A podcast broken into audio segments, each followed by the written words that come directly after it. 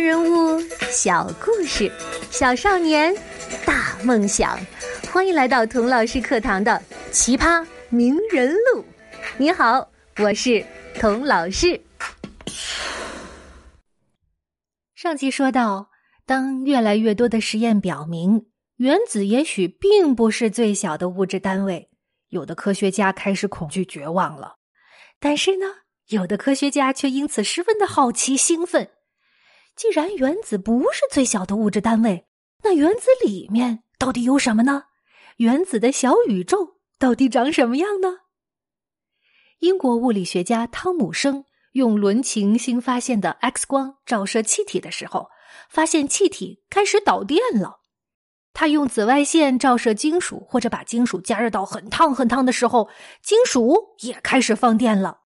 于是汤姆生就大胆的猜想。这种导电性很可能是由于原子在加热以后啊，会放出小微粒，而这些微粒呢是带电的，所以汤姆生把这种粒子叫做电子。电子从一个地方流向另一个地方，就产生了电流。这种想法一提出来，就被许多科学家攻击嘲笑，他们不能接受世界上还有比原子更小的粒子。于是，汤姆生呢就设计了一系列巧妙的实验，不但证明了电子的存在，而且还测出了它们的质量和带电荷。这项重大发现不仅使我们对原子结构有了进一步的认识，而且还使我们弄清了电到底是怎么一回事儿。现在，我们生活中许许多多伟大的发明。从天上的航天飞机、人造卫星，到地上的电车、电灯、电话、电视、电炉，无一不是靠电子的工作。知道了电子的存在，让我们对原子的认识又加深了一步。可是电子是带电的，但是原子呢是不带电的，这是怎么回事呢？汤姆生就继续猜想：嗯，也许这个原子啊像个西瓜。整个西瓜内部呢，均匀的分布着正电子，但是西瓜籽儿是带负电荷的，正负正好抵消，所以啊，整个西瓜是不带电的。这就是汤姆生的西瓜模型。汤姆生有个学生叫卢瑟福，他站出来说：“嗯，汤姆生老师，我觉得你说的不对。”哎，这个卢瑟福为什么敢跟老师唱反调呢？因为啊，他做了一个实验，发现了一种奇妙的现象，推翻了老师的西瓜模型。他的实验是这样的：他用一种很小很小的 alpha 粒子去撞击原子，因为 alpha 粒子比原子小很多很多，但是比原子里的电子大很多。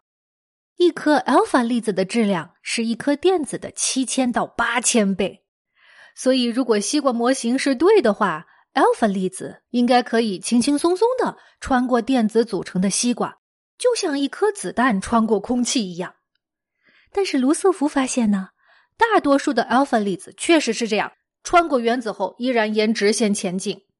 但是呢，有少数的 alpha 粒子偏离了原来的运动方向，还有个别 alpha 粒子居然被弹回来了，这就奇怪了，为什么呢？同学们玩过玻璃球吧？玻璃球撞到空气中的灰尘，啊，是肯定不会偏离方向或者被弹回来的，对吧？除非玻璃球撞到了比自己重的东西。所以啊，alpha 粒子肯定不是被电子弹回来的。原子中间除了电子以外，一定有一个比电子重得多的东西，是什么呢？对了，就是原子核。卢瑟福因此猜想，原子里面一定有一个很重很大的核。他进一步发现呢，原子核还可以继续分，里面有带正电的质子，就是质量的质，和不带电的中子，就是中间的中。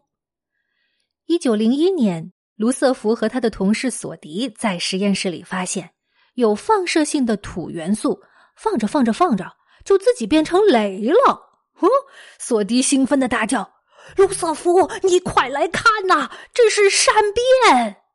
卢瑟福连忙制止他：“哎，索迪，小声点儿看在上帝的份上，别叫他善变，他们会把我们当做炼金士呃杀头的。卢瑟福为什么这么说呢？因为“善变”这个词啊，原来是用来描述点石成金的巫术的。在古老的童话里，巫师可以把一种元素变成另外一种元素，这个过程啊叫善变。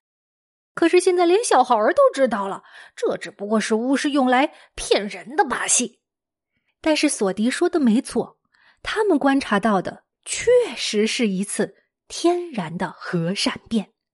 如果元素可以天然善变，天然的从一种元素，哎，慢慢慢慢的就变成另一种元素了。那如果我们弄清楚它们善变的原理，是不是就可以人工善变，真的点石成金了吗？想到就做。一九一九年，卢瑟福用 alpha 粒子轰击氮气，首次通过人工核善变的方法，获得了氧负十七的同位素。氧元素正好排在氮元素的后面，这就是人类第一次观察到的核反应。太上老君的炼丹炉里炼出了孙悟空的金睛火眼，而在现代实验室里，科学家用知识和技术真正解开了元素转变的奥秘。核物理就是现代炼金术，核物理学家呢，就是新时代的巫师。在卢瑟福之后，科学家们，特别是居里夫人的女儿和女婿，做了大量的实验，用中子去轰击原子核，人工制造核善变。他们发现了一个规律：一种原子的原子核吸收一个中子以后啊，会衰变为周期表中下一个元素的原子核。那么问题来了，当时元素周期表中的最后一个元素是原子序数为九十二的铀。如果铀的原子核吸收一个中子，会发生什么现象呢？它的后面已经没有元素啦，会不会产生一种新的、人们还不知道的超铀元素呢？元素周期表会不会被扩写呢？于是啊，许多科学家纷纷拿中子去轰击铀的原子核，企图得到原子序数为九十三、九十四、九十五的人造元素。可是获得的呢？都是一些令人迷惑、无法精确分析的放射性物质。大部分科学家，包括当时顶尖的费米、伊伦居里，也不知道它们是什么，糊里糊涂的接受这些新元素啊，就是超铀元素，没有继续深究下去了。但是，意大利一对年轻的物理学家诺达克夫妇提出了反对意见，他们大胆的猜测。铀原子核在中子的撞击下没有衰变成周期表中的下一个元素，而是发生了裂变，原子核裂成了几个碎片。费米听到这个猜想，哼，一笑了之。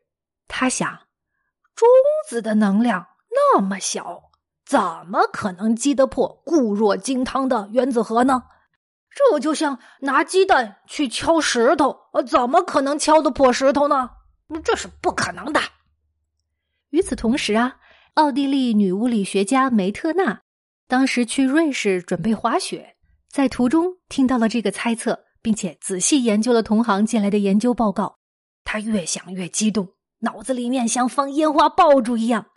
他为了冷静冷静啊，就到山上去滑雪，一边滑雪一边喃喃自语。人家谷爱凌是一边滑雪一边翻跟斗，而梅特纳呢是一边滑雪一边做物理题。最后啊，他干脆坐在雪地的树桩上，飞速的进行心算，算出来的结果和实验报告完全吻合，原子核分裂是可能的，而且他算出来分裂时会放出巨大的能量。梅特纳给这个现象命名为核裂变。紧接着，各国科学家们都证实了，铀的原子核确实是分裂了。这时正好是一九三八年，到了吴健雄要选择博士研究方向的时候了。他毫不犹豫的选择了当年最热门的课题——核裂变。朋友们，你注意到了吗？原子物理的发现史。就是一个新想法不断涌现、不断被推翻、不断被证明和完善的过程。原子物理在吴健雄到来之前，已经经历了如此惊心动魄的发展起伏。吴健雄到来之后，又将为这个宏伟瑰丽的知识王国带来什么呢？我们下一集再接着说吴健雄的人生故事。